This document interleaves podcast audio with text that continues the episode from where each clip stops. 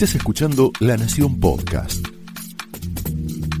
A continuación, Laura Di Marco explora amores y odios de los protagonistas y armadores de la política argentina en La Trama del Poder.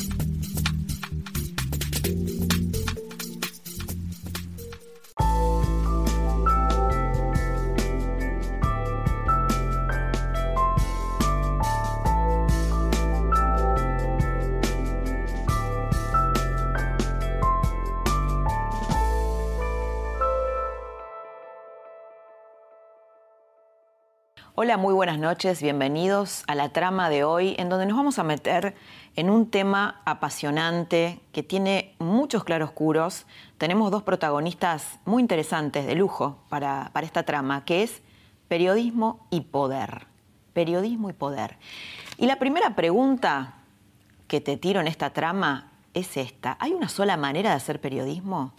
¿Es legítimo el periodismo militante? O el periodismo siempre tiene que interpelar al poder, el periodismo profesional.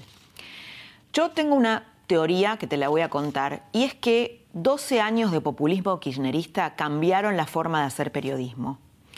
Si vos ves los programas más exitosos, los periodistas más destacados, los que más miden, son los que asumen una posición, los que tienen una posición de uno y del otro lado de la grieta. Es decir, para pasártelo en limpio, Corea del Medio no parece rendir demasiado. Y esto que te digo no significa que esté bien, yo no creo que sea bueno, no creo que sea bueno para la democracia, pero es lo que sucede, pasa esto. Probablemente la gente confía en un periodista, eh, lo sigue y quiere saber qué piensa sobre determinados aspectos de la, de la, realidad. Confía en él y lo ayuda a formar un pensamiento. Las experiencias populistas como las que atravesamos provocan efectos en el periodismo. Si vos ves lo que está pasando en Estados Unidos con un presidente con un sesgo populista, bueno, ahí también eh, hubo un cambio, una modificación. La mayoría del mapa mediático norteamericano se pronunció en contra de Trump y lo hizo de modo público. Cristina Kirchner sacó su libro, sinceramente, donde ubica al periodismo a todo el periodismo, excepto el militante, el que le aplaude, como su enemigo, como los enemigos de un supuesto proyecto popular. Em, Cristina Kirchner, el, kirchnerismo en general, eh, en realidad descree del periodismo profesional. Ella une, el kirchnerismo siempre ha unido periodismo, periodistas con medios, que de ninguna manera son lo mismo, como si los periodistas representaran los intereses de los medios de comunicación en los cuales trabajan. Hace una unión, la hizo siempre. Estas teorías del kirchnerismo de suponer que un periodista siempre tiene un interés oculto y siempre ese interés eh, es un mal interés, ¿no? es contrario a los intereses de populares. Estoy tratando de traducir el, el pensamiento kirchnerista tuvo un extraordinario éxito en la sociedad. Mucha gente incluso que vota a Macri, la gente del núcleo duro de Cambiemos, también piensa eso cuando se lo critica a Macri. ¿no? Uno hace una crítica, periodistas hacemos críticas, por ejemplo, a la política económica del gobierno, y del lado del macrismo duro vienen críticas tales como, eh, bueno, lo que pasa es que está llorando pautas, son llorapautas los periodistas que critican a Macri. Esta es una idea, es un triunfo cultural del kirchnerismo sobre el periodismo que en los años 90 no existía. Lo más increíble de todo es que en las facultades donde se aprende periodismo también existe esta idea de que los periodistas expresan lo que quieren los dueños de los medios profesores que en su vida han estado en redacciones, ni han pisado una radio, ni tienen la menor idea de cómo se hace el periodismo eh, en la vida real, tienen estas teorías que de ninguna manera responden a cómo se hace periodismo hoy, porque hoy te queremos mostrar eso, cómo es la relación entre el poder y el periodismo en la era de Cambiemos. Esto no significa que no haya periodistas corruptos, porque los hay, eh, el periodismo es una institución como, como otras de la, Argentina que, que, tienen problemas, que tienen claroscuros. Hay, ya vas a ver que con uno de los protagonistas de nuestra trama de hoy hablamos de eso, ¿no? Hay una autocrítica eh, demorada del periodismo en la Argentina. Pero de ninguna manera, de ninguna manera el periodismo funciona de la forma en que lo denuncia el kirchnerismo, que además tiene una teoría muy vieja, es una teoría que atrasa unos 40 años, en donde ni siquiera existía Internet, las redes sociales, que también han cambiado el mapa de los medios. Desde el lado de Cristina Kirchner, de ese lado de la grieta, ella dice, y sus seguidores dicen que Macri y las principales figuras de Cambiemos están blindadas, tienen un blindaje mediático. Inclusive ha llegado a decir que, eh, en su libro, ¿no? que a María Eugenia Vidal después de su divorcio no se le conocen amantes porque está blindada periodísticamente. Y a ella sí, el periodismo le, sacó a relucir muchos más amantes que María Eugenia Vidal. Compite en ese plano. Entonces, esta teoría es la que sostiene el kirchnerismo, ¿no? que eh, el macrismo está blindado. Pero cuando vos vas a hablar con Macri y las principales figuras de Cambiemos, eh, están muy enojados con el periodismo. ¿Qué es lo que creen? ¿Cuál es el pensamiento? Que te lo simplifico, es heredamos un país que es un enfermo terminal y el periodismo debería comprendernos, de algún modo, y no, y no pegarnos tanto. Es decir, que hay dos miradas sobre relación de periodismo y poder.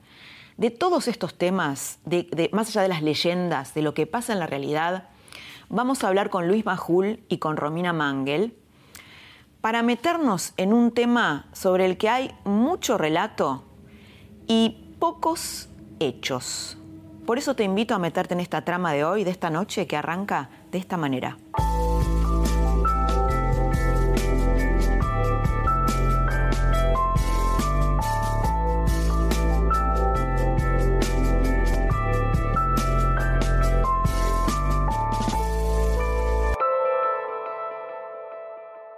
Hola Luis, buenas noches, muy bienvenido a la trama. Me encanta que estés acá. Encantado de estar acá.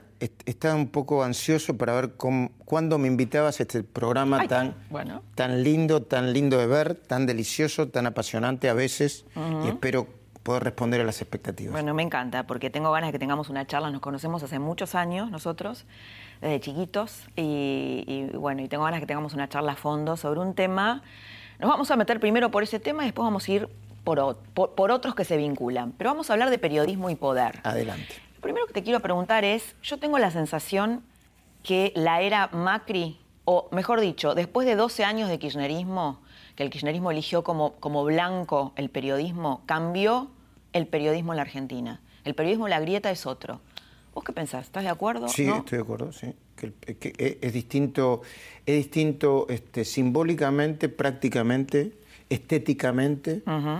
Eh, yo creo que el, kirchnerismo, especialmente después del conflicto con el campo y de la ley de medios, generó...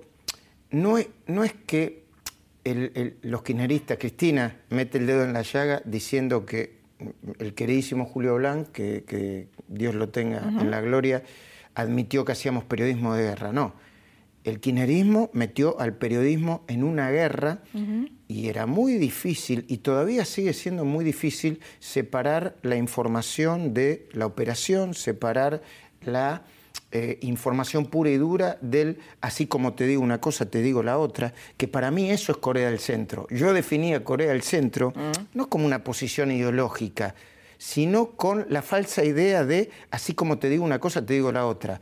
Comparar eh, a Jack el destripador con un tipo que eh, cruza el semáforo, un tipo, una tipa, un tip, o tipes, como se dice ahora, eh, que, que cruza el semáforo en amarillo.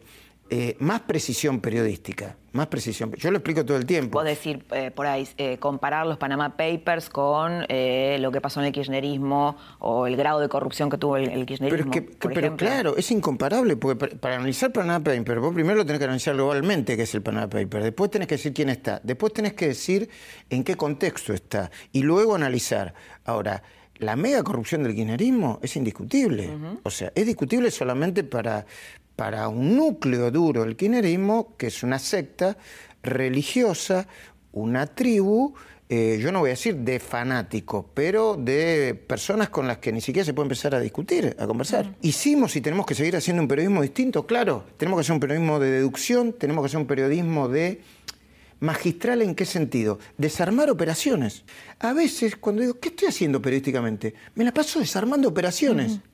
Y eso es una tarea periodística hoy en la Argentina. Una tarea periodística, yo te diría, imprescindible. ¿Con qué te la pasás desarmando operaciones? Con los hechos, comparando. Ahora, eh, a ver, yo también cuando te preguntaba esto, es, eh, yo tengo la sensación que la gente busca, sobre todo en referentes periodísticos que, valora o, o, que son muy conocidos, como es tu caso, que asuman una posición.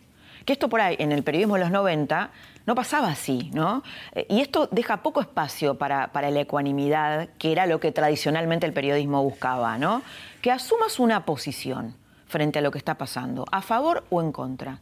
Es como que vos me digas, eh, que el, eh, como que vos me reivindiques el periodismo gráfico de Jacobo Timerman, que yo, yo fui, yo trabajé en la razón de Jacobo Timerman, que tenía un montón de cosas buenas y un montón de cosas malas. Hoy ese tipo de ecuanimidad no es que no existe, no es que yo esté a favor de la grieta, es que es inconducente para llegar a cualquier objetivo. Es más un posicionamiento oportunista para mí. Es como que se fijan, a ver dónde está la, eh, dónde está la, pelota. Yo me pongo en el medio de la pelota, se corren todo el tiempo.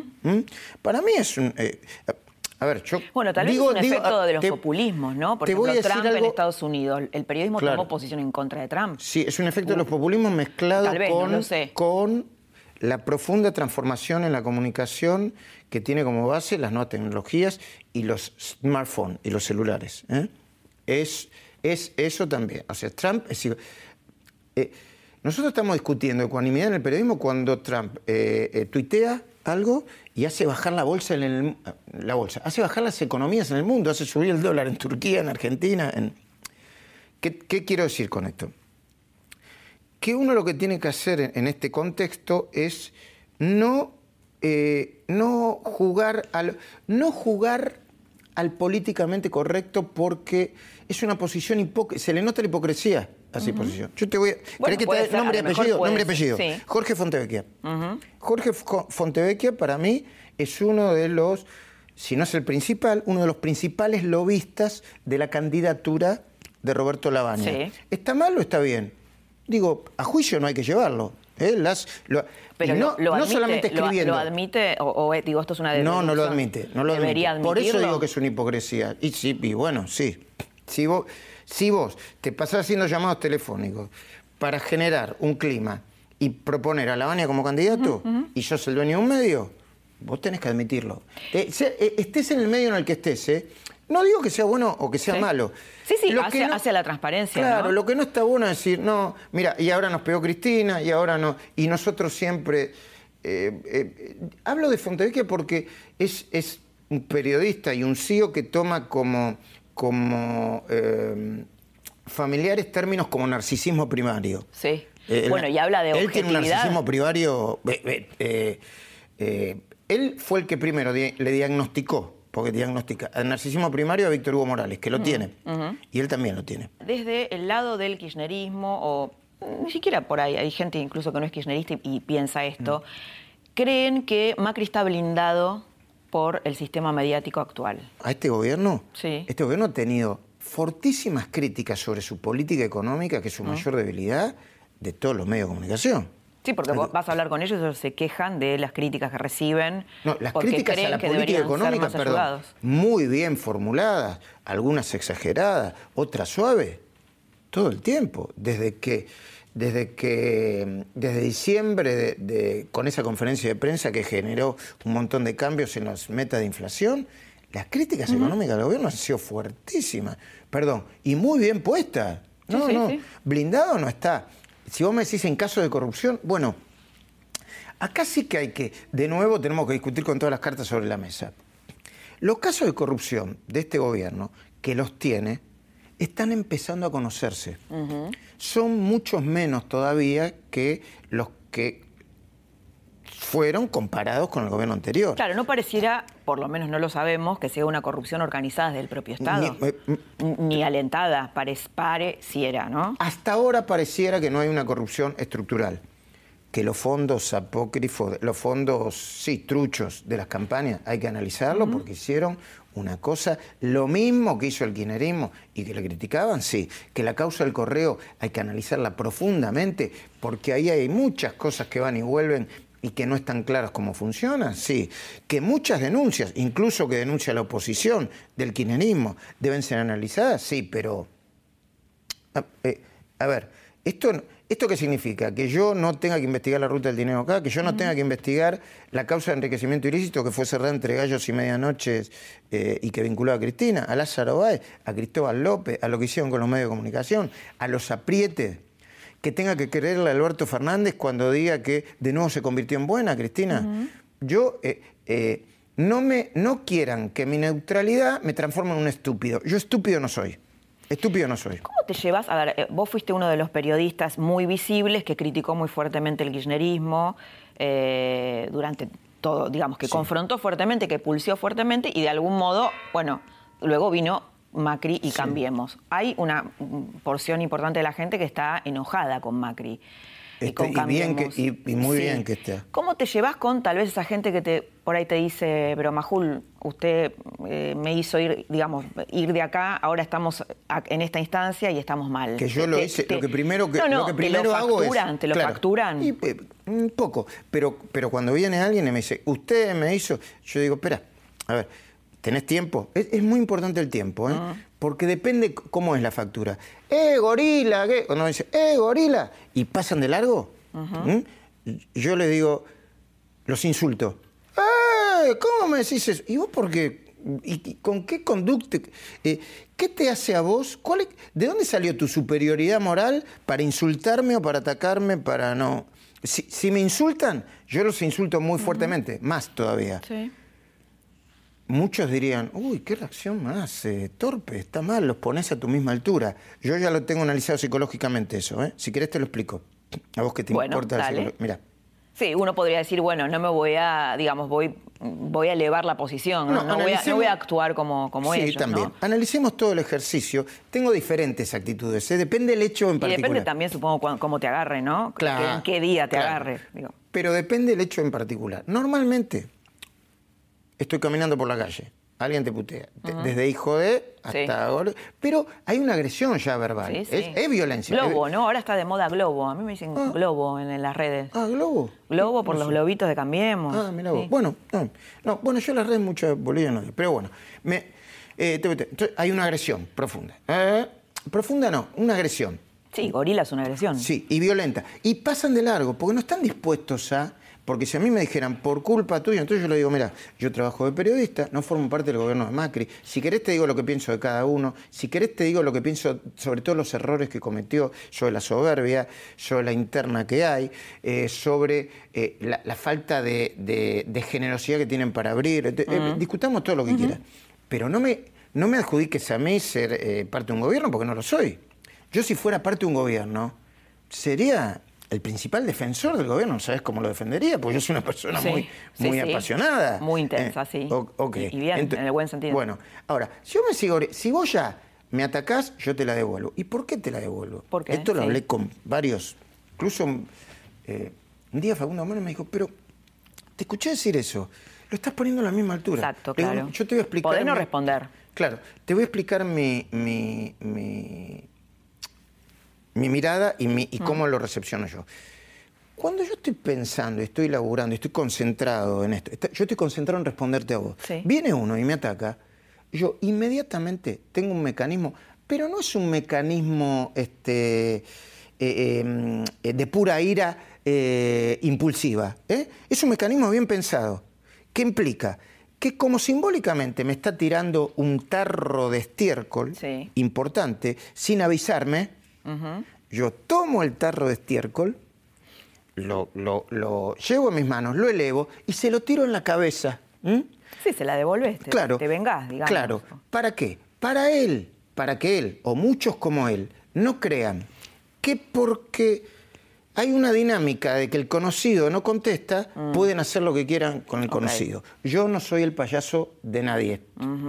Bien. Y yo he salido muy liviano y reconfortado de esas situaciones. ¿Cuándo las evito? Cuando estoy con otras personas. Porque sé que tienen una psicología, claro, distinta a la mía.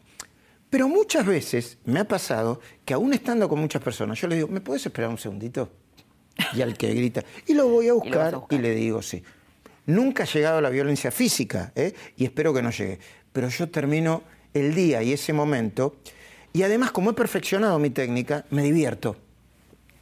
Si esa persona está con su pareja y una de ellas es la que habla, yo termino diciéndole, y te perdiste la oportunidad de quedar bien con tu pareja, porque ahora quedaste como una persona que te queda sin palabras, un poco cobarde. En el barrio nosotros decimos, te viniste a hacer el guapo. Además, te debe sorprender que vos lo encares, te tomes ese trabajo, ¿no? De hacer toda esa estrategia frente a un tipo que no conoces. Mucho. A cada uno dice, yo les digo, le digo a más de uno. Nos estamos con mi hija y se reía mucho mi hija. Y decía, y le dije, y encima, estás con tu novia, te hiciste el guapo y ahora te comiste los mocos. Mirá qué mal vas a terminar el día. Que te vaya bien en tu vida. Y el, y el tipo quedó... Queda desestabilizado. es que no debería ser gratuito. ¿eh? Mm. Lo conoces a Macri de antes, ¿no? De, hace, de hace varios años. ¿Te cuesta entrevistar a Macri? ¿O qué te pasa, digamos, cuando lo entrevistas? No, eh, siempre es difícil entrevistar a un presidente. Sí, sí, claro, sí. Yo creo que pongo lo mejor de, en la última entrevista a Macri he recibido muchísimas felicitaciones de Corea del Norte, de Corea del Sur y de Corea del Centro. Así que eventualmente lo debo haber hecho bien o lo debo haber hecho muy mal, que eso también puede suceder. No, bueno, eh, felicitaron. No, eh, ¿Qué es lo que te preocupa? Porque siempre depende del contexto, Laura. estás, claro, depende del contexto. Claro. Yo le hice a Macri una entrevista muy parecida este año a la que le hice el año pasado. Muy parecida, Laura, pero muy, ¿eh? 30 preguntas, en esta 17 repreguntas, en, en, la del año anterior 15 repreguntas, con el mismo tono. Quizá la diferencia que hizo mejor la última entrevista fue este mecanismo. Que era que cuando además él quería, él, estaba como muy ansioso por argumentar y por hablar, ¿no? Sí. Porque está en un momento difícil. Exactamente. Que era que cuando yo le preguntaba y él no me respondía, yo lo interrumpí amablemente y le decía, presidente, no me respondió la pregunta. Ese mecanismo, ese mecanismo. Para que quedara sentado que no era una conversación fluida, sino que evidentemente no quería responder. Sí, sí, eh, para dejarlo en evidencia esa no respuesta. Eso quizás fue la diferencia, pero sí son difíciles todas. Yo lo entrevisté, yo fui el que más entrevisté a Kirchner por televisión. Porque, ¿sabes por qué yo entrevisto era siempre? Presidente, ¿Cuándo fue presidente? ¿Sabes por qué siempre entrevisto a presidentes? Porque tengo muchos años de periodismo. Sí. Y porque trato de plantear un contrato no escrito con los presidentes que generalmente me sale bien. Lo planteé con Kirchner y lo planteé con Macri. Y con Macri hasta ahora me está saliendo bien. El contrato era, como yo soy uno de los programas que en televisión abierta empiezo primero en el año, quiero que sea el primer reportaje para televisión abierta del año. Y todos los años renuevo esa pretensión. Kirchner me, eh, lo aceptó dos años y después no me atendió más. Ni un café. Claro, bueno, me imagino. Después se Empezó la grieta. Se pasó de la etapa republicana a la populista, ¿no? Y Macri. Bueno, sos un hombre astuto. ¿Te consideras un hombre astuto? ¿Un eh, periodista en astuto? ¿En qué sentido utilizamos la astucia? En el sentido de, bueno, estas cosas, digamos, este mm. tipo de negociaciones que tal mm. vez a otro no se le ocurrían. No lo llamaría negociaciones, lo llamaría eh, em, eh, contratos virtuales, no escritos. Contratos virtuales para tener un buen vínculo con, con eh, las personas en el poder con el que necesariamente tenés que tener un vínculo para tener información o para entrevistarlos. Sí, sí. ¿Y la, pasaste muy mal durante el kirchnerismo? ¿Perdiste amigos? ¿Te mm, peleaste con gente? ¿Tuviste, ¿Tuviste grieta en la familia? Sí, como todo el mundo. Sí, sí. Pero muy mal, muy mal, no. No. A, mí, eh, yo me acostumbré a vivir con la adrenalina de la amenaza constante eh, con el kirchnerismo.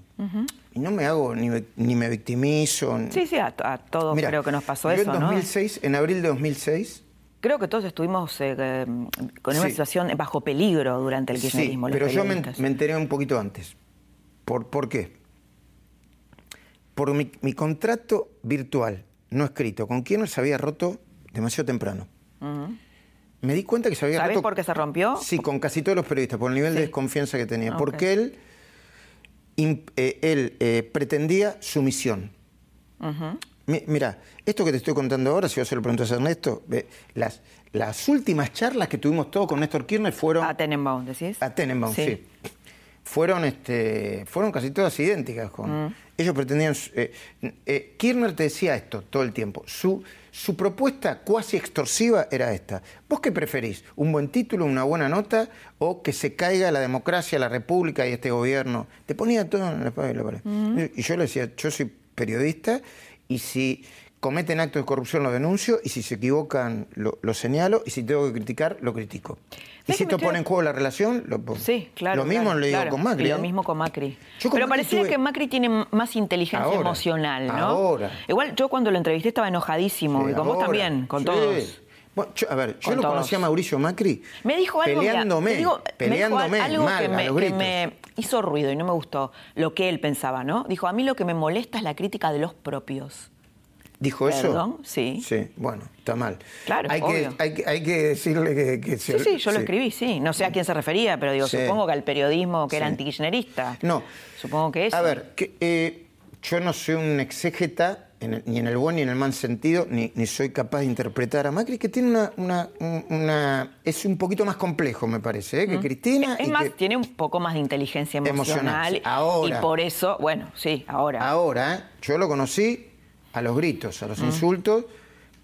Eh, después del primer libro, puede enojarse con vos en privado y decir cualquier cosa, pero, pero lo mm. entrevistás, ¿no? O conmigo. Sí, sí. Conmigo se enojó también después no, del libro. Tuve, tuve, sí, sí, tuve en estos, en estos hay cosas que no se pueden decir porque forman parte de las conversaciones privadas, pero tuve mm. muchas discusiones fuertes, sí, sí, sí. Con Macri. Sí, con Macri. Mm. Y, alguna en, un tono demasiado elevado de parte del presidente. Yo no, yo no le levanto la voz a ningún presidente, soy respetuoso desde lo institucional. Sí. Pero enojado por, eh, ¿por qué? Porque se sintió... Eh, en, ese, momento eh, es, es, un mal del, es un mal del poder ese, que le pasa a todo lo que está en el poder. en una conversación off the record eh, siempre viene la pregunta, ¿y vos qué pensás? o, vos qué harías? Entonces yo digo, yo nunca digo lo que haría porque yo no estoy en el gobierno y es muy diferente estar en el gobierno. Es cero empatía. No, no, no estaría y ojalá que nunca me toque. ¿Mm? Ahora, ¿qué pienso? Cuando me preguntan qué pienso, yo digo lo que pienso. Lo que pasa es que si, cuando vos decís lo que pensás, te tomás un tiempo para decir lo que pensás, porque necesito un tiempo, es un pensamiento más o menos complejo y del otro lado te dicen, bueno, eh, aprovecha el tiempo que estás hablando con tal ministro, con tal presidente, y le decís, ah, bueno. Y te quedas callado como me quedo callado ahora. Ajá. Pero bueno, son reacciones humanas. Sí, sí, sí, sí. Y yo supongo que después se le pasará. A nadie, mira, por más que tenga mucha inteligencia emocional, a nadie le gusta que le... Que ser criticado. No, ser criticado y además que, que te hagan centro en la crítica y que uno diga sí, sí. Lo que, claro, claro. No, además a nadie le gusta equivocarse, que te lo marquen y encima que te expongan públicamente, sobre todo en un... Una reacción típica del, presidente Macri es, sí, ya lo sé, ya lo sé, pasemos a otro tema. Te pregunta decir, ¿qué te parece?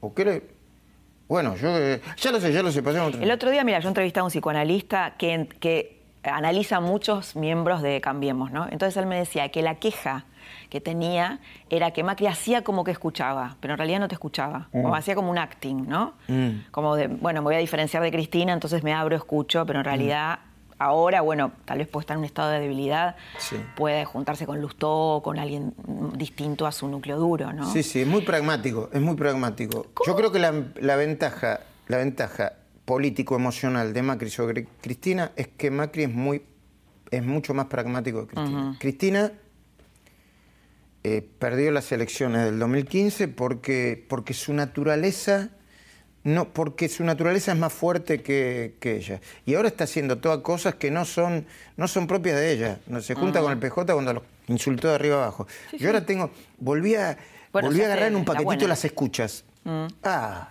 es como... Lo que ella dice, ¿no? Eh, cuando está en estado puro. Claro. Es, como es, es, como sinceramente versión eh, audio. Audio. Claro, ah, claro. Ahora los estoy revisando. Muy divertido. ¿qué, te pasa cuando te dicen, más allá de que, de que no es mm. así, vos lo estás contando, que sos un, periodista macrista, que estás cerca de Macri? No me pasa nada. Eh, pueden decir ¿No te enoja? No, no, no me pueden decir lo que. Yo, yo, yo sé que, que, periodista soy y sé que eso no soy. Si fuera cierto diría, bueno, sí, pero no, no no, no me pasa nada, no, no, no. Me, me, pasa, tampoco me pasa nada cuando después de hacer una entrevista en la que Macri queda mal parado, sí. me dicen, Ah, también, claro, del otro lado, sí, no me, sí. No me, no me pasa nada. Hay, hay mucho macrista kirchnerista, podríamos Sí, claro. No me- no me- Mucho macrista fanático. Sí, no, no me pasa nada. Debe ser porque estoy grande, ¿viste? Sí. Eh, eh, estar grande en el sentido Sí. que yo durante mucho tiempo... A ver, si vos me decís, el otro día me preguntaba un colega de acá de la Nación, Diego, me decía, no, si vos pudieras cambiar algo de tu vida, si yo pudiera cambiar algo de mi vida, a mí me hubiera gustado desinflar, desinflar Mm. mi ego mucho más rápido de lo que se fue desinflando. ¿Mm? ¿Sentís que se desinfló? Sí, sí, Sí. sí. sí. No es que no lo tenga Sí, ni sí. que está, pero, que- pero vos que manejás mucho eso, Sí. en- eh, desinflar el ego no es no, es no tenerlo, ¿eh? es desinflar. Yo, me, yo me peleé con Bueno, todos mis colegas. hay una madura- Me peleé con todos mis colegas.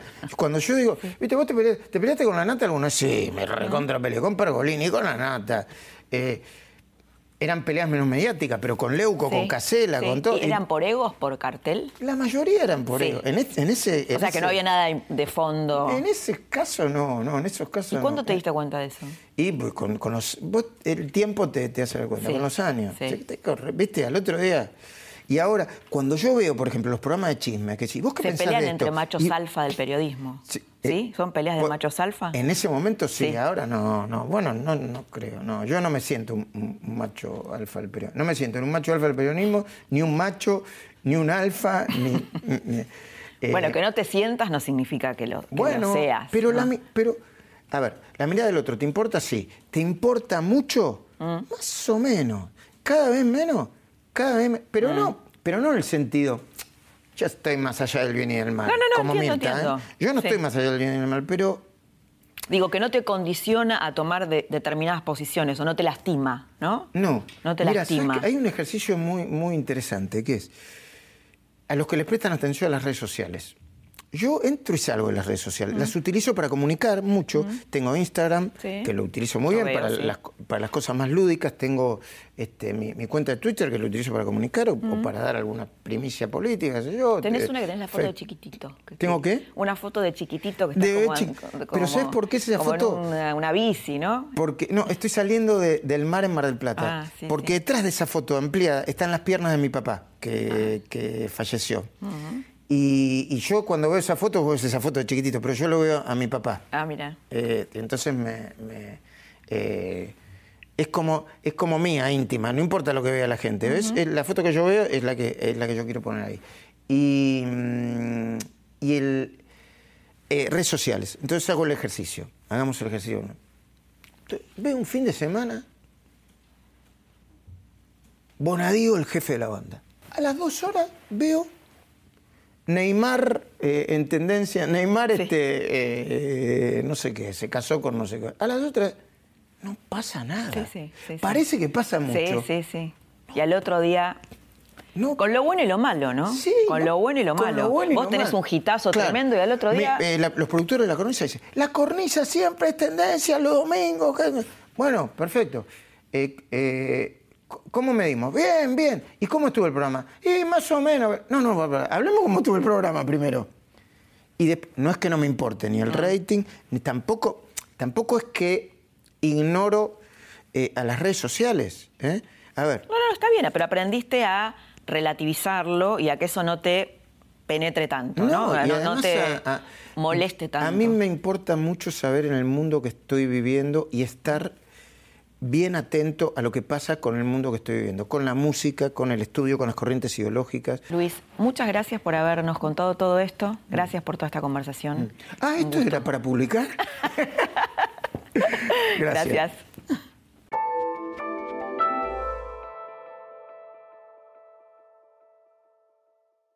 Periodismo y poder no es lo mismo, no es la misma ecuación si se trata de un periodista varón que de una mujer. Vamos a escuchar ahora a Romina Mangel, que para mí es una de las periodistas políticas mujeres más interesantes de hoy. Eh, Romina Mangel va a meterse en la trama más interna de lo que pasa hoy con Cambiemos, de las diversas situaciones que ella vivió y de lo que significa ser mujer en un ámbito muy subrepresentado, donde estamos muy subrepresentadas las mujeres, que es el periodismo político y judicial.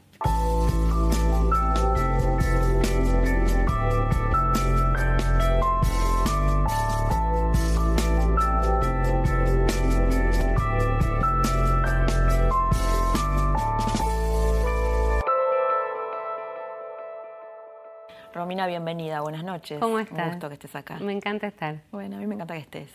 Y una, una, de las cosas que estamos metiéndonos en esta trama, en las tramas siempre buceamos temas picantes, profundos, de periodismo y poder.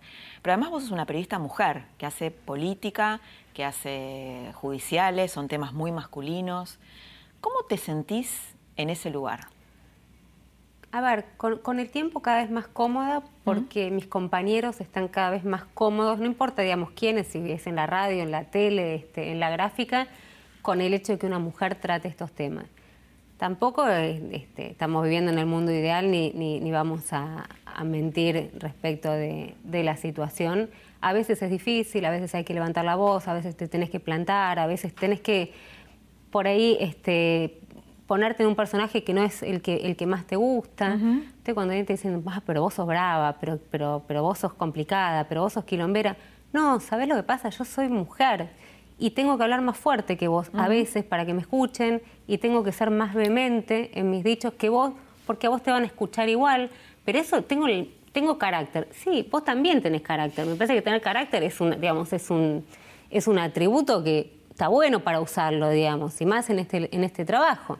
Porque parece que las mujeres no tenemos salida, ¿no? O sos brava, o si no decís nada y sos muy sumisa, no tenés ideas no, propias. Yo soy una histérica, ella está, hay una loca, y bueno, ya está. es, es ese lugar que probablemente, tal cual vos decís, si yo me quedo callada, Sos invisible. y miro a mis compañeros y hablo bajito, digo, ay, qué genio, ay, qué bien lo que dijiste, ay, cómo estoy aprendiendo, nadie me diría ni qué brava, ni qué complicada, ni nada. A mis compañeros no les dicen No, dirían que no tenés carácter, que no tenés ideas propias. Ah, pero les encantaría. Claro, bueno, obvio, claro, sí, sí. Pero nadie te respetaría. Y no si fueras así. No lo sé, Laura, ¿sabes que no lo sé? Es una, es una duda. Yo soy así elegí este camino, tengo dos hijas mujeres que quiero que el día de mañana se sienten en una mesa y hablen sin estar mirando si son hombres o mujeres con los que están compartiendo, digamos, el diálogo y que las escuchen independientemente de quién sea el interlocutor. Hoy yo sé que tengo que dar una pelea y que esa pelea tiene un costo muy alto, no es que no me importa, ¿eh? Este, no me gusta, no me gusta que me agredan, no digo como a ninguno, porque no es cierto que te da lo mismo. Pero tiene un costo más alto para las mujeres. Sí, claro. sí, claro. Mira, yo te, voy a dar un ejemplo, a ver cómo decirlo acá, pero cuando... Sí, hay cosas que son difíciles, ¿no? De, explicar. Sí, porque... Cuando uno eh, existe en femenino y estás en estos lugares, es difícil. Ayúdame, pero por ejemplo, a mis compañeros varones, cuando los critican por algo que dicen, es por algo que dicen. Sí. Les critican el argumento, eh, o les critican la posición este, política, o la cobertura, o la información que están dando, de mejor o menor manera. Hasta también, digamos, como una manera fácil de golpear a un periodista, ah, vos estás cobrando de tal, pero eso se lo dicen a mis compañeros Sí. Ahora, a mí, por ejemplo, digamos, en el ranking de este, puteadas, no se puede creo que ni, decir en tele, pero tiene que ver, digamos, con la sexualidad, ¿no? Claro. Mal atendida, podemos decir. ¿Qué tiene que ver eso con la información? O sea, ¿cómo discuto ese argumento? O cuestiones físicas, ¿no? Pero ¿cómo discuto ese argumento? sí, sí. Por eso es machismo pero, pero, pero, o sea, me pone en un lugar donde vos me decís, eso. ¿Y yo qué te A ver, ¿qué te puedo contestar? Sí, en todo caso, el problema también sería de ustedes, que no me están atendiendo correctamente, pero no quiero entrar, digamos, en ese barro. Entonces yo quiero discutir argumentos de política, de cobertura, de lo que estoy diciendo, de la información que traigo, y me agredís con un tema, como decís vos, sexual, estético, físico, si estoy gorda, si estoy flaca, si el pelo... Y la verdad no tengo ganas de contestarte eso, porque yo hace 10 horas que estoy leyendo un expediente. Romina, eh, hay una idea de, que el macrismo o Cambiemos está blindado mediáticamente, ¿no? Ya que hablamos de poder y periodismo. ¿Crees que esa idea es correcta? ¿Que hay, que hay una parte de los medios que no le pegan tanto a, a Macri porque se posicionaron muy fuerte contra el kirchnerismo? Que no. A ver, no, ni me pongo en ese lugar porque, o sea, yo hago periodismo y eso es como tener que explicarlo también da un poco de fiaca, ¿no? Pero digamos, uno está para criticar, para contar las cosas que hacen bien, ellos tienen un enorme aparato de propaganda, ya sea este, de, publicidad oficial, de, de lo que sea. Nosotros estamos para contar, digamos, me parece, lo que hace ruido, los errores, lo, ¿no? Este, bueno, Barbisky habla, ¿no? Eso de, estamos para, para molestar, ¿no? El viejo Barbisky del periodismo. Eh, yo no sé si está, yo no sé si está blindado. Sí sé que hay mucha gente enseguecida por el odio que le provoca hoy esta posible vuelta del, kirchnerismo. y que realmente apostaron muy fuerte y le pusieron el cuerpo a, un proyecto político que es, que es el macrismo. Ahora, yo estoy, en, a ver, en contra, no, no quiero sonar soberbia. No me gusta un periodista que le ponga el cuerpo a un proyecto político, ni, del kirchnerismo ni del macrismo tampoco, porque te pasa esto, digamos, queda bicicleteando hoy, ¿entendés? Es como, eh, a, ver, hay cosas que no vas a, que es imposible eh, críticas que vos no podés soslayar. No importa cuánto acompañes o cuánto creas en la buena voluntad del gobierno de Mauricio Macri por cambiar las cosas respecto de la gestión anterior.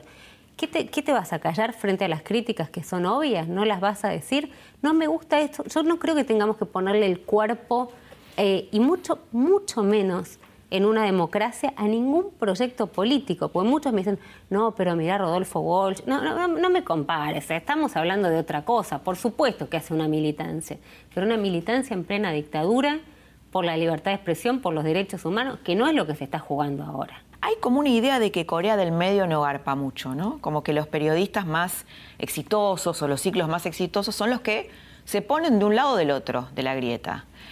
Y esto me parece que fue un cambio después, digo, en los 90, yo era periodista en los 90, no era así, ¿no? No, no era así. Eh, y hoy, hasta por una cuestión inclusive, y me parece que eso es empobrecedor, de rating o de conveniencia, es como que hay que forzar una posición. Pero volvemos a lo mismo, pusieron el cuerpo eh, como si se tratase de una guerra. O sea, y no, bueno, lo ha dicho, ¿no? Por Blanc, pobre que... Bueno, Julio, que... Julio no sé, digamos, en qué marco se, interpretó el, famoso periodismo de guerra.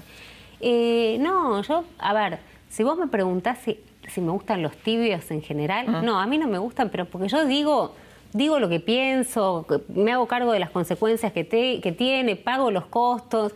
Me parece que uno no puede quedar bien con todo el mundo. Y, buscando eso, bueno, la nata fue mi gran maestro durante muchos años, ¿no? Y él me decía, no es el trabajo, digamos, para que te quieran todos. Claramente, o sea, buscate otra cosa, no sé. Ahora, necesariamente que te obliguen a ponerte de un lado o del otro. Yo fui a la presentación del libro de Cristina Kirchner y se armó un escándalo. Me dijeron barbaridades. Yo decía, pero soy periodista. Pregunto si esto se puede cubrir. Me dicen que sí. ¿Por qué no iría?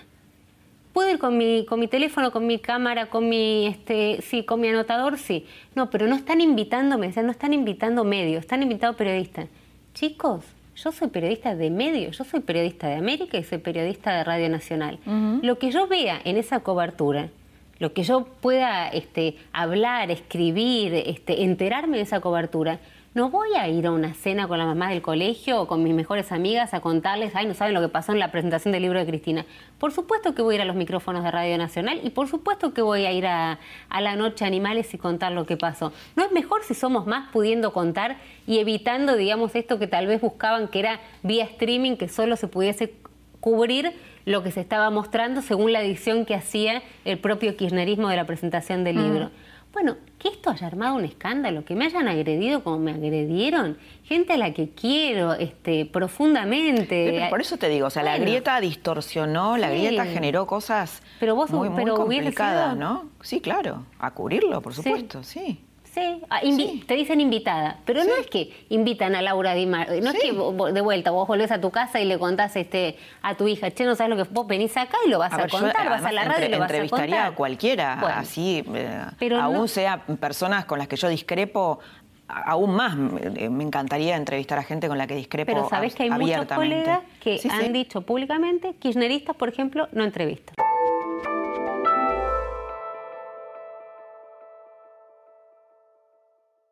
Te pega cuando dicen eh, Romina la defiende a Cristina o está cerca de Cristina? Viste que a todos nos adjudican. A mí, por ejemplo, que no sé, Globo, ¿no? Periodista ¿Vos Globo. Sos macrista, ¿Qué sos macrista? claro, soy macrista. Eh, o, cuando vos legítimamente podés elogiar cosas o de Cambiemos o del kirchnerismo, ¿no? y no por eso eh, eh, estás eh, o recibiendo algún pago de, alguno de los, sino que realmente legítimamente estás elogiando o criticando. A ver, yo trabajo en Radio Nacional y me critican por eso, por trabajar con Radio Nacional, en, Radio Nacional, que yo entiendo que es un gran proyecto si logra ser finalmente, y creo que lo está logrando, ser una radio del Estado y no una radio del gobierno.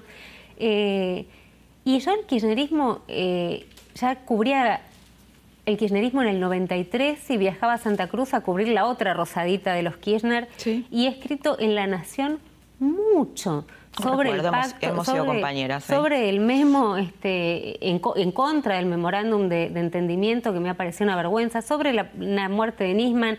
He investigado en Revista 21, estando con la nata, muchísimo el kirchnerismo. Ahora, ¿qué hago, Laura? ¿Me puedo explicarle a cada uno que yo los investigué cuando, lo, cuando era en el poder? No cuando no era en el poder. Estando en el poder yo los estaba investigando y escribía sobre ellos es una explicación que me parece que es muy es como larga de dar. imagínate en el subte, si no me paro y le explico a cada uno y a cada uno, sino por Twitter o en las vías que te putean le empezás a explicar, no, yo no soy kirchnerista. Lo que pasa es que me parece que ahora hay, y, estas cosas, como decís vos, yo la verdad que las rescato. Me parece que hay una empatía frente a la situación social que tiene el peronismo en general, te diría, más que es un, es un gen más peronista, pero que tiene el kirchnerismo que Cambiemos no lo tiene soy kirchnerista por eso. ¿Qué explico? Que Cristina Kirchner en sus conversaciones ilegales que fueron difundidas, este, bueno, de hecho las pasó, las pasó Luis, que tuvimos en su momento una, discusión con Luis, pero donde ella habla con Parrilli. Eh, Cristina Kirchner, le, Parrilli le, le, pregunta cómo puede ser que yo conozca tanto de Comodoro Pi. Yo te doy la respuesta. Eh, hace desde el 94 cubro como Oropi. Eran pinches los que soy jueces, fiscales, este, claro, son eh, relaciones son relaciones de hace muchos años. Lo que pasa es que a veces mucho, la, gente no sabe cómo los periodistas obtenemos información. Pero muchas cuál fue la respuesta de, de, Parrilli a Cristina? Es de los servicios. Le dijo Parrilli una conversación que se publicó. Y, Cristina dijo, ah, claro, esa chica es de los servicios. Eso se difundió, lo pasó Luis en el, el mismo canal donde trabajamos. Así que y yo tendría que decir, ¿en serio soy, soy, soy periodista de Cristina? Porque hasta donde sé, Cristina cree que yo soy de los servicios. O sea, es todo muy raro. Ahora, las explicaciones son muy largas. Eh, Reinato, si te casas, dice algo lindo que a veces me olvido, pero como que no tienen sentido porque tus amigos no las necesitan y tus enemigos no las creen. Entonces, ¿sabes qué? Trato, trato de, a medida que voy creciendo, ahorrármelas y dar menos. ¿Cómo decidiste ser periodista, Romina? ¿Por qué? Yo quería ser escritora, mi tío Alberto Mangel es un, es un gran escritor, es un gran ensayista. Trató de, hacer una patria, de venir a la biblioteca y, se enfrentó con la, la burocracia. Me pareció que el periodismo era una manera de contar sin exponerte tanto. Era como un poco, ¿entendés? Bueno, voy a escribir, voy a contar, pero sobre otras cosas, no sobre, no sobre mí. Y en la medida en que, me fui metiendo en el periodismo, me enamoré, me apasioné, como creo que todos los que estamos en esto, es, una, es un amor, es una pasión, es una cosa, no podemos parar. Y a veces yo me encuentro, bueno, te debe pasar, los domingos siguiendo una información y la quiero chequear y pienso, ¿para qué? Si esto ya la van a publicar los colegas, yo hoy domingo no trabajo en ningún lado, no importa, la quieres chequear igual, ¿viste? Eh, y empecé y no en mi casa no, en mi casa querían que, que, estudie una carrera, ¿no? Entonces dije, quiero ser periodista. esta, es una carrera, no, claro. Me dije, no, entonces mis viejos me dijeron, bárbaro, ¿qué quieres periodismo? Divino. ¿Y qué carrera vas a estudiar? la segunda vez que les contesté lo mismo, dije, bueno, relaciones internacionales, me recibí en El Salvador, hice como lo que, lo que querían que hiciera, pero siempre trabajé, históricamente trabajé y espero seguir trabajando como periodista. ¿Y qué, te pasó durante el kirchnerismo con, eh, con la grieta? ¿Tuviste, perdiste amigos? ¿Lo eh, padeciste? Eh, sí. A ver, no, no, no, no, terminó, terminó, porque me lo preguntas no. como ah. no, pero ah, bueno. Ah, no, casi me es la buena noticia que había terminado, que la habíamos superado. No, no. Sí, me costó, hay relaciones que me, que me han costado mucho y que me siguen costando, pero yo las peleo. Creo que ahora recrudeció, ¿no? Sí, por eso. Claro. Sí. Eh, Relaciones, eh, porque también hay grietas con hijos. Bueno, tus hijas son, mis hijas son chicas, pero. Mis hijas son muy chicas, pero tienen una posición política tomada a los 8 y 11 años. Este, pero sí, me costó con gente que quiero, que, adoro profundamente y que, y que me, me, agredieron porque es más fuerte. Y yo lo entiendo, Laura. A ver, eh, si querés que demos nombres propios, me pasó hace muy poquito con, insisto, con una de las personas que yo más, más adoro, más quiero y más respeto de este medio, que es La Nata. Eh, y él le pareció muy mal quienes fuimos a la presentación del libro de Cristina. Y dijo cosas muy feas de mí. Y a mí, por supuesto, que me duele. Y yo le escribí diciéndole eso, le digo, yo no me voy a pelear con vos por esto. no, no quiero pelearme con vos por esto. Y ayer escuché, o anteayer, no me acuerdo, en esta semana, en algún momento me dijeron tu ex amiga y él dijo, no, mi amiga. Y digo, bueno, qué bueno, qué, bueno. está bien, pero yo la peleo. ¿Vos sabés la cantidad de chats que yo puedo escribir? O sea, le escribí a las 2 de la mañana, a las 3, a las 5, con todos mis argumentos diciéndole, tenemos una relación que va más allá de quien esté en el poder. ¿Me, estás cargando? O en su momento con Reinaldo 7K también, cuando trabajamos en radio. Pero son los dos muy inteligentes, como me parece que de alguna manera lograron como, bueno, y, yo peleando el, amor de ambos, digamos, en el sentido del cariño y la relación y cuidándola mucho, porque también vos podés pegar un portazo y decir, nah, flaco, si me vas a agredir no hablamos más. Bueno, a mí son relaciones que me tal Vez a un hombre le, gusta, le, costaría más, ¿no? Que los hombres se enojan más cuando los agredís, les cuesta Pero más. También lo entiendo. A ver, sí, sí, yo también lo entiendo. Sí, pienso, pienso en Jorge, pienso en vos también, digamos, en posiciones que tenés muy, muy, muy contundentes respecto de lo que fue la gestión del kirchnerismo, todo lo que le costó a él eh, personalmente, ¿no? Este, las denuncias, y de repente ver que alguien que por ahí tenés una relación que querés, que formaste, va a la presentación del libro de Cristina que vuelve como si, como si nada hubiese pasado, digamos, ¿no? Este, porque la presentación del libro era, soy una autora este, consagrada, 300.000 ejemplares y estoy acá con todos ustedes. Romina, ¿por qué no se analiza, hablamos de corrupción, ¿no? La corrupción del periodismo. En el periodismo hay corrupción. ¿Por qué no se investiga? Porque yo creo que somos mucho más corporativos de... Criticamos las corporaciones y somos tremendamente corporativos. Honestamente creo, creo que es eso. Y existe esta idea de que no se puede hacer periodismo de periodistas, ¿no? Que no se hace periodismo de periodistas, que la gente no quiere periodismo de periodistas, cuando hablamos de los periodistas es una cosa entre nosotros. Y yo creo que no, yo creo que así como el, televidente, el oyente, el lector tiene derecho a saber qué es lo que pasa, digamos, en la, dirigencia, también entre quienes comunican porque las decisiones que toma todos los días están muy relacionadas a la información que reciben. Y yo creo que tienen todo el derecho de saber muchas cosas que nosotros sabemos y no decimos. Y me hago, mm. me hago cargo. Yo lo, que trato, trato de hacer a veces cuando hay gente que te cae mejor, gente que te cae peor, gente con la que cual por ahí tenés relación, eh, yo a veces lo aclaro. Más allá en, las notas, ¿no? Como, bueno, alguien que yo tengo una relación hace 20 años, pero yo digo, mira, esta persona es amiga. Esta persona es amiga. Aclarás el vínculo. Sí, ¿sabes que sí? Sí, yo lo aclaro, sí, y pero también... Bueno, hace la transparencia eso, ¿no? Sí, también vuelvo a lo mismo, ¿tenemos que estar explicando todo, Laura, en serio? Parece que sí. Bueno, entonces aclaro, esta persona es amiga, más allá de que las preguntas que le hago, por supuesto le voy a preguntar todo lo que quiero, pero es una persona que es amiga, digamos, que mm. tengo un, vínculo y que tengo una relación. Sí creo que somos muy, muy corporativos y que, y que denunciamos las corporaciones de manera muy hipócrita. Somos, somos muy hipócritas. Romina, muchas gracias por haber estado esta noche. No, mil gracias a vos. El matrimonio, poder y periodismo siempre fue un matrimonio conflictivo, una relación tensionante. Y por supuesto que también depende de los contextos, de los momentos. En el caso de Luis Majul lo escuchaste poniéndose en contra de la neutralidad, de las posiciones neutrales. En el caso de Romina Mangel, defiende, asume una defensa más intensa de lo que es el, periodismo clásico de interpelación al poder, cualquier poder, y tal vez en cualquier contexto o momento histórico. Personalmente lo que creo es que tenemos que meternos en esta autocrítica demorada al periodismo, al periodismo profesional, el periodismo en el banquillo, porque mm, la Argentina tiene muchos problemas y claroscuros y el periodismo es parte del problema y merece una discusión a fondo sobre su transparencia y sobre su ejercicio.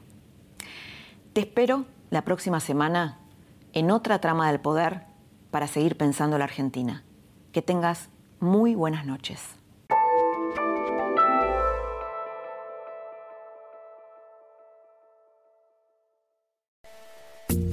Esto fue La Trama del Poder con Laura Di Marco, un podcast exclusivo de La Nación. Escucha todos los programas de La Nación Podcast en www.lanacion.com.ar. Suscríbete para no perderte ningún episodio. Estamos en Spotify, Apple Podcast, Google Podcast y en tu reproductor de podcast favorito. Seguí escuchando La Nación Podcast.